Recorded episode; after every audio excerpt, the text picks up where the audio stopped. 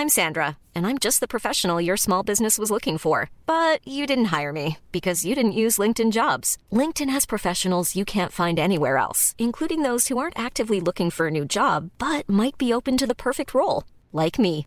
In a given month, over 70% of LinkedIn users don't visit other leading job sites. So if you're not looking on LinkedIn, you'll miss out on great candidates like Sandra. Start hiring professionals like a professional. Post your free job on linkedin.com/people today.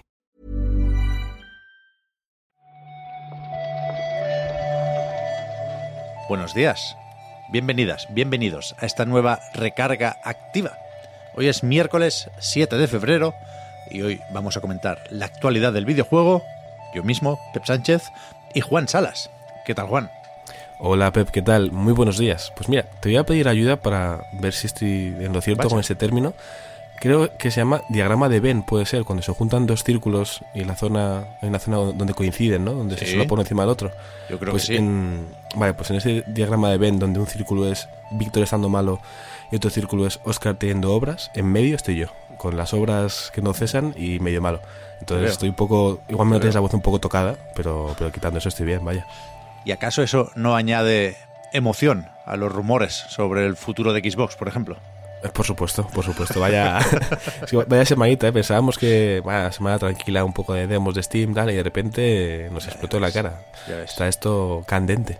Ya ves. Estoy un poco rayado con esto, ¿eh? Porque creo que es más evidente que nunca la jugada esta de algunos soltando rumores a lo puto loco, con perdón, para intentar que entre algún triple desde medio del campo y, y ganen unos pocos insider points, ¿sabes? Estoy viendo rumores Uh, sobre la sí, sí. próxima generación de consolas de Microsoft que, bueno, cuidado, puede pasar de todo, ¿eh? Esto lo estamos aprendiendo también últimamente, pero me parecen una barbaridad. Me ha, me ha gustado lo de los Insider Points, pero es verdad que es un, un terreno ahora como hasta que hable Phil, ¿no? Se puede decir de todo, a ver si, a ver si cuela. Lo que sí me parece más interesante, porque en este caso viene de Tom Warren, que no creo que debamos meter en el mismo saco que a otros, que dice que hay mucha gente de Xbox muy confundida porque insinuaba en Resetera que las decisiones se están tomando en Microsoft, no en Xbox o en Microsoft Gaming. Y que por eso puede llegar a haber contradicciones, por eso, no sé, puede ser el, el asunto o el cambio de estrategia un pelín más raro de lo que imaginaríamos, pero desde luego no, no ganamos nada haciendo cualquier cosa que no sea esperar hasta la semana que viene, con lo cual volvemos a dejar esto aparcado y vamos a comentar las noticias de esta mañana, que, que ya es, que ya es.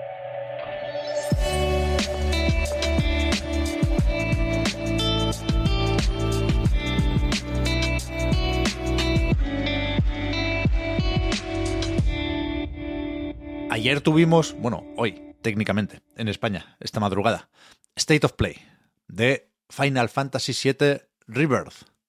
Pocas sorpresas, me temo, porque el formato es conocido, el típico vídeo de 20 minutillos enseñando un poco más o bastante más del juego, y sabíamos que acabaría esto con la demo, porque se había filtrado el tráiler, llevaba sonando eh, esta información mucho tiempo, y quizá lo que podemos acabar de aclarar o matizar es que la demo llega en dos partes, ¿no? Tenemos de momento el flashback de Nibelheim y el día 21 es cuando se añade la parte del mundo abierto.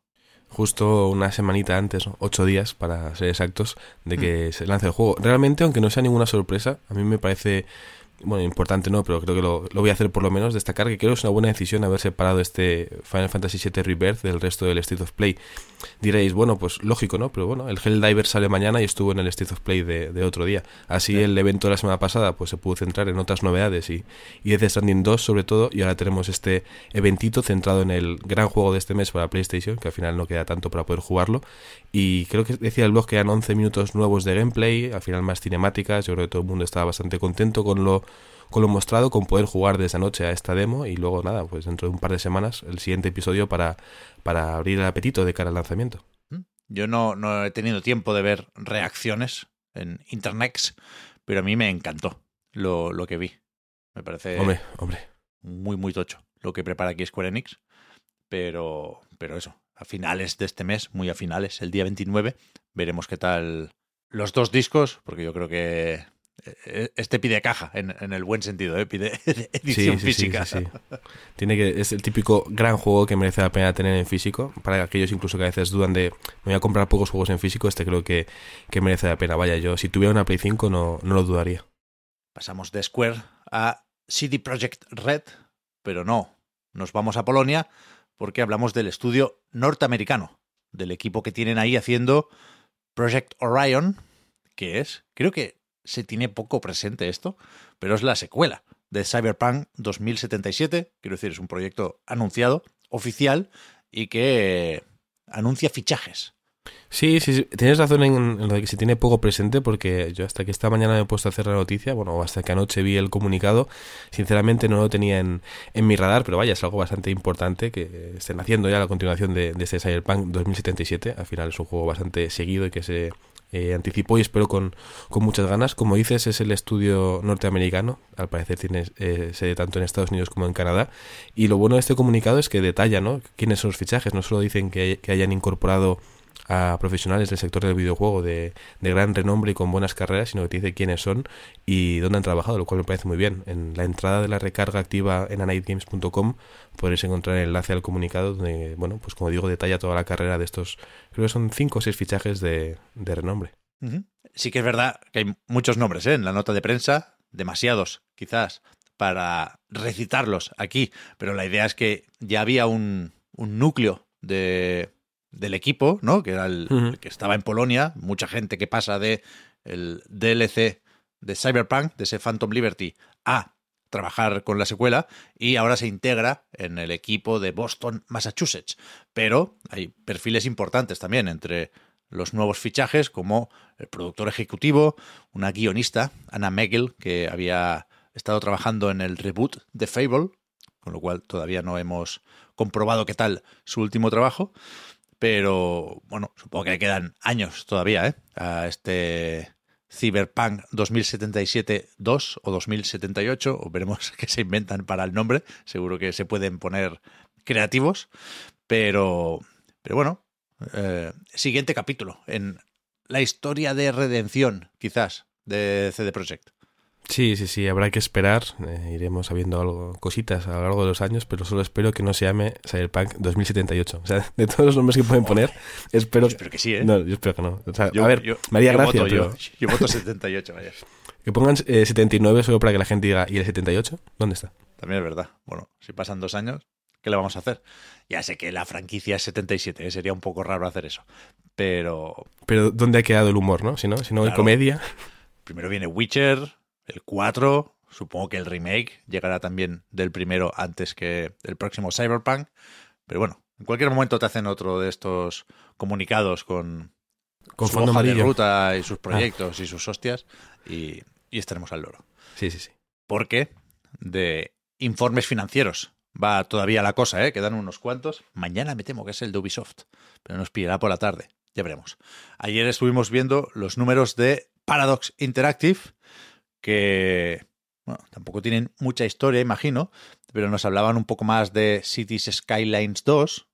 Parece que ha vendido más o menos lo que tocaba, aunque insisten en lo de que tienen que acabar de arreglar o mejorar el juego, pero bueno, los, los, los números no son los mejores, entre otras cosas por lo del Lamplighter Slick, que no me acordaba, pobre. Mm, es verdad, es verdad. Yo cuando vi el, informe financiero de, de, Paradox, que en este caso lo podéis ver también en, en, una presentación que subieron en su canal de YouTube, unos 45 minutos, en el que, bueno, pues hace una, un desglose de todo el informe financiero de este año y del último trimestre, me acordé mucho de, de Javier Moya y de sus eh, lógicas peticiones a los estudios de que hagan una presentación buena, ¿no? Que aparte del informe financiero estaría bien que contrataran a alguien para que lo presentara un poquito de forma bonita y agradable para, para todo el mundo, ¿no? Que eso antes yo creo que se hacía más. Espero que el Ubisoft, de hecho, lo haga porque aparte de tener los números en un PDF bien seriote con todo claro, el hacerlo de forma agradable, yo creo que a cualquier persona no familiarizada con tanta cifra eh, le puede venir muy bien. Al final es una forma de comunicar, yo creo, mejor para tus seguidores,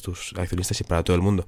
Entonces espero que este Ubisoft, por lo menos, como los que hacía Nintendo antes también, eh, venga con una presentación un poco más agradable. Pero vaya, si no es el caso, siempre podemos eh, acudir al post de la reactiva donde sí que os comentamos pues las cifras totales de, de beneficios que han tenido en este trimestre y en este año fiscal y sobre todo que es superior al, al mismo periodo en el año anterior. Es cierto que el, el lanzamiento de Cities Skylines 2 no fue el mejor, lo comentamos bastante aquí, el de, de Lamlighters Club menos aún, pero la Lamlighters League, perdón, pero bueno, de momento es lo que nos comunican desde Paradox Interactive. Bueno, has dicho que Nintendo hacía antes ese tipo de informes, lo sigue haciendo, ¿eh? El de ayer era como más o menos siempre. Daba gusto Mm. verlo con las carátulas, con las ventas, te enteras rapidito de las cosas. Y por cierto, hablando de eso, de las ventas de Switch, ayer no comentamos un dato que puede ser importante también. Nos preguntábamos si la consola híbrida de Nintendo atraparía a Nintendo DS por ventas a nivel global. Ya veremos si lo consigue o no. Pero en, en Japón sí la ha superado ya. Sí es, por lo tanto, Nintendo Switch la consola más vendida de la historia en ese país. Ojo, ¿eh? Sí, sí, sí, es una, un hito tremendo y hacemos bien en, recordarlo porque, como digo, es un, un hito tremendo, pero vaya, yo creo que sí puede acabar superando a nivel global también y ser la consola de Nintendo más vendida, sobre todo por no la, la triste noticia que comentabas, Pep, que es posible que no tengamos Nintendo Switch 2 hasta el año que viene, ¿no? Entonces, todo este añito de, de Nintendo Switch, con el Princess Peach en marzo, con más Mario Kart en Navidades y esas cosas, algún Pokémon por ahí, eso te, te hace que suban las ventas sin duda. Aparte, ya está la cuenta oficial de Pokémon tiseando, ¿no? Poniendo así un poquito de, oye, igual un remake de blanco y negro puede estar en camino. Yo creo que las ventas de Switch seguirán subiendo y quizás sí que lo consiguen.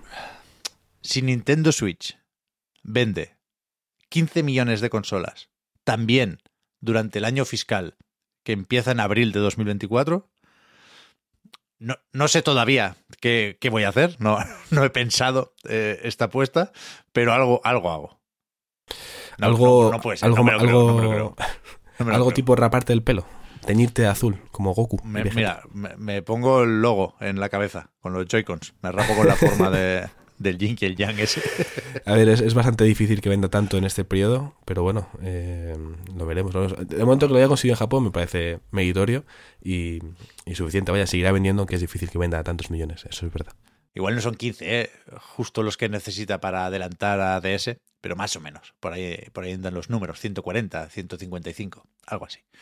Bueno, bueno, queda, queda tiempo todavía, tienen año y pico, por lo menos, bueno, y luego seguirá viendo Switch que vayan veniendo por ahí, vaya. Es difícil, pero lo intentarán. Ayer nos decían también desde Konami que Silent Hill, The Short Message, ha superado el millón de descargas. No sé, bueno, es que al, al ser gratis, no sé cómo, Ya, como de relativo es este éxito, ¿no? Pero bueno, supongo que, que sí se está jugando y comentando. Yo sí, sí he visto o he leído muchas opiniones. Yo todavía no he jugado, pero opiniones de todo tipo. A eso iba. Sí, yo, eh, sin querer revelar nada de lo que comentamos antes de grabar y en el grupo de, trabajo, hay gente que recibió esta cifra como si fuera poca cosa, lo puedo entender, pero un millón sigue siendo bastante. Es verdad que estos, estas semanas, meses, igual tenemos en mente más millones de otros juegos que han conseguido cifras más altas y muy rápido, pero creo que un millón de descargas en un juego como este de Sword Message en menos de una semana para un juego que además solo se puede jugar en Play 5, si no me equivoco, no está nada mal, no está nada mal. Si quitas a toda la gente que no tiene la consola, que, que le da un poco de cosa el terror, o que, pues como tú, que igual si lo puedes jugar, todavía no lo habéis probado, pues sigue siendo una cifra muy buena. No es algo tremendísimo, pero bueno, un millón sigue siendo un millón. No es, no es sencillo llegar tan alto. Millón es un millón, eso está claro. Pero a ver qué pretende Konami con esto, ¿no? Porque el recuerdo de Silent Hills de PT está ahí, pero en este caso parece que no hay una continuidad, parece que simplemente quieren que la marca esté presente y en ese sentido, pues bueno, supongo que sí, que sí han conseguido algo. Pasamos al Evo. Ayer se anunció o se presentó la edición de 2024 de este mítico torneo de artes marciales, como en Dragon Ball, Uf, pero virtual. O sea, ya, ya sabéis que esto va de eSports, esto va de Street Fighter, Tekken y compañía. Y de hecho, más allá de anunciar las fechas, 19 de julio. No solía ser más tarde, no era más agosto esto. Creo que No sí, pero me, me ha parecido ver que es el fin del 19 al 21 de julio en Las Vegas, pero a mí me sonaba que era más tarde también, sí. Puede ser, ¿eh? Pero en cualquier caso, lo que interesa cada año es saber la lista de los ocho juegos, en este caso, que tendrán torneo oficial, que se retransmitirán y podremos ver durante esas fechas y supongo que no hay grandes sorpresas, aunque jode un poquitín que sigan esos problemas con las licencias de precisamente Dragon Ball. Bandai Namco parece que no lo quiere traer, pero los demás, bueno, sí. Una buena representación de cómo está la escena de la lucha, ¿no? Sí, sí, sobre todo igual por el, el tridente, ¿no? De, de, además juegos, voy a decir, de este año, si no es de este año, de los últimos meses, porque algunos son de, del año pasado, claro, pero este Street Fighter 6, Mortal Kombat 1 y Tekken 8 me parece un, un buen tridente, ¿no? Con el que empezar el Evo. Son ocho juegos al final, también tenéis el Guilty Gear Strive, el King of Fighters eh, 15, el Grand Blue Fantasy vs. Rising, por ejemplo. Eh, igual me falta así el Street Fighter 3 y el Under Night in Birth 2 Sis 2. Celeste. Con esos ocho juegos podemos disfrutar de un fin de semana repleto de, bueno, el máximo nivel dentro del género de la lucha. Yo creo que siempre es un torneo, un evento interesante de seguir porque la forma en la que juega esta gente pues está lejos del nivel de los, de los simples mortales. Mm. También se echa de menos un poco de Smash, ¿eh? por supuesto, hace unos años que Sin duda. se pasa por aquí. Y, y bueno, lo del Third Strike mola, ¿no? Se suele recuperar un clásico. Habíamos visto algún Marvel vs. Capcom en últimas ediciones y Third Strike son palabras mayores siempre.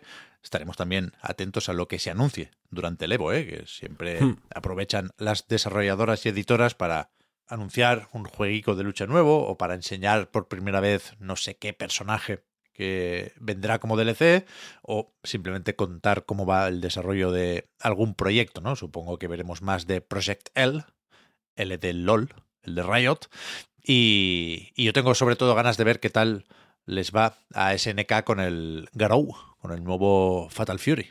Así que bueno, 19 de julio, apuntado. ¿Acabamos con un poquitín de Game Pass, Juan, o qué? Un poquitín de Game Pass, ¿no? Para cerrar el círculo, después de hablar del el futuro de Xbox, un poquito de presente de Game Pass, está bien. Desde ayer está disponible Anucard. Hoy se añade al catálogo Train Sim World 4. Y mañana Madden NFL 24. A partir de aquí puede haber alguno más que nos suene y o nos interese, como Resident Evil 3 Remake o Bloodstain Ritual of the Night, que yo creo que son los dos que más se van a jugar de, de esta jornada. Sí, seguramente sí, por lo menos en, en, Europa. Es verdad que el Madden NFL 24, cuidado con él en Estados Unidos, que además la Super Bowl está cercana. Ahora que Taylor Swift es fan de, del fútbol americano, hay mucha gente que se está sumando a este deporte. Eh, entonces, poca broma que yo creo que en Estados Unidos mucha gente va a poder jugar a este, a este Madden, pero claramente el, el Resident Evil 3 Remake es, y el, bueno, el Bloodstain también son seguramente los que más llamen la atención eh, aquí en Europa yo por lo menos señalar que el A Little to the Left es un juego bastante interesante. Yo en su día yes. lo jugué. Eh, no he jugado todavía la expansión, pero ahora que va a llegar a, consolas, va a llegar a PlayStation, aunque en Xbox lo hace a través de Game Pass, lo cual puede ser más interesante. Creo que merece la pena probarlo. Es un juego bastante agradable y relajante. A mí por lo menos me relaja mucho esto de ordenar cosas así con un colorido muy, muy chulo, una música relajante. A mí me, funciona muy bien este A Little to the Left. Sí, sí. Y después, para seguir con la famosa saga de confusiones relacionadas con JRPGs en Game Pass, ayer publicaron un tweet eh, desde la cuenta oficial mmm, en el que aparecía Tales of Arise. Aparecía mencionado en la imagen, la carátula mm. nunca la vimos. Pero yo me imagino que puede ser uno de los que vendrán la segunda quincena ya de febrero. Puede ser, puede ser. Es verdad que el tweet luego lo, borraron o lo editaron. Eh, ya no se puede encontrar, o por lo menos esta mañana yo no lo he encontrado, pero ayer sí que en el tweet que puso Xbox Wire eh, explicando cuáles serían los siguientes juegos de, de estas semanas, al final los que hemos comentado salen entre esta semana y la siguiente, eh, sí que mencionaba ese Tales of Arise, pero bueno, eh, igual como dices tú, Pep, es uno que va a salir cerca ya de, del Final Fantasy VII Rebirth y nos enteraremos dentro de una semanita o dos. Pues sí, pues sí. La semana que viene, Juan, nos van a contar el futuro de Xbox. Es que va a ser importante esto, ¿eh? O sea, vamos a amanecer un día con, con el panorama totalmente del revés. Es algo, un día que marcaremos en rojo en el calendario. Eso parece, eso parece. Primero hay que acabar con esta semana. Va faltando menos, pero veremos qué se comenta hoy. No tengo apuntado ningún evento. No sé por dónde puede ir la actualidad en la recarga activa de mañana. Pero bueno, como siempre, ¿eh? con un cafelito lo vamos viendo, ¿no, Juan? Sí, además, mientras pensamos y repasamos la actualidad para ver qué comentar mañana, eh, recordar a toda la gente que nos escuche que en la, en la web de Night Games tenemos una entrada que además está puesta en la parte principal de la cabecera Uh. eh, con las demos que estamos probando en el Steam Next Fest. Eh, termina el lunes este festival de demos. eh, hemos publicado ya unas cuantas y vamos actualizando la misma entrada para que no tengáis que buscar, hacer scroll muy hacia abajo. Con, pues eso, llevamos ya, yo creo que más de una decena, pero seguiremos jugando cositas y, y recomendando eh, a través de, de esa entrada de la web. Muchísima demo y, y- y muchas de estas versiones de prueba muy buenas, ¿eh? muy recomendables. Sí, sí, sí. Yo, es este verdad que- el mejor festival que he probado hasta ahora, porque todas me están gustando mucho y me faltan muchas por probar, o sea que a tope. Menos mal que lo has dicho tú, Juan. Iba a decir que nunca he llegado a ser hater del festival de demos de Steam, pero sí es verdad que alguna vez he dicho que había demasiada demo y el proceso de selección o de filtro era muy complicado. Pero esta vez yo creo que el porcentaje de demos buenas es especialmente alto. Sí, sí, sí. O sea, yo por lo menos llevo un año casi. En A Night no he estado en todas, pero sí que he seguido otras a través de, vuestro contenido. Y muchas veces había juegos muy interesantes, pero también yo creo que probabais, incluso hemos llegado a probar yo también, unos cuantos que igual no estaban tan bien o que, bueno, podían fallar un poquito más y hemos tenido que rascar un poquito el fondo del barril. En este caso es al revés. Eh, falta tiempo para probar todas las que queremos probar y eso es una señal fantástica. Ya ves. Pues nos quedan todavía unos pocos días para probar las demos. Tenemos una nueva, no en Steam, pero sí en la PlayStation Store. Están por ahí Cloud y Sephiroth, de momento, esperando. Y nada, muchas gracias Juan por haber comentado la jugada. Hablamos ahora. Hasta luego.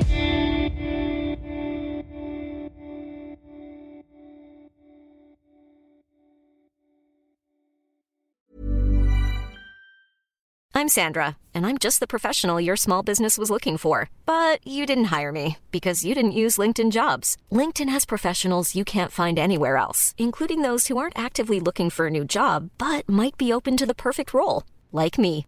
In a given month, over 70% of LinkedIn users don't visit other leading job sites. So if you're not looking on LinkedIn, you'll miss out on great candidates like Sandra. Start hiring professionals like a professional. Post your free job on linkedin.com/people today.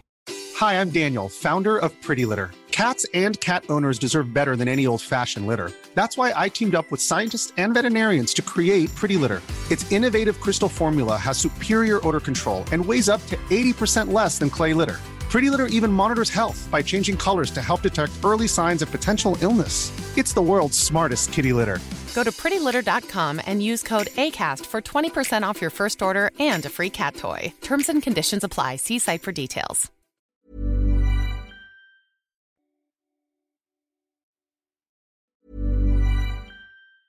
Hi, I'm Daniel, founder of Pretty Litter. Did you know cats tend to hide symptoms of sickness and pain? I learned this the hard way after losing my cat, Gingy. So I created Pretty Litter, a health monitoring litter that helps detect early signs of illness by changing colors, saving you money and potentially your cat's life. Pretty Litter is veterinarian developed, and it's the easiest way to keep tabs on your fur baby's health right at home. Go to prettylitter.com and use code ACAST for 20% off your first order and a free cat toy. Terms and conditions apply. See site for details.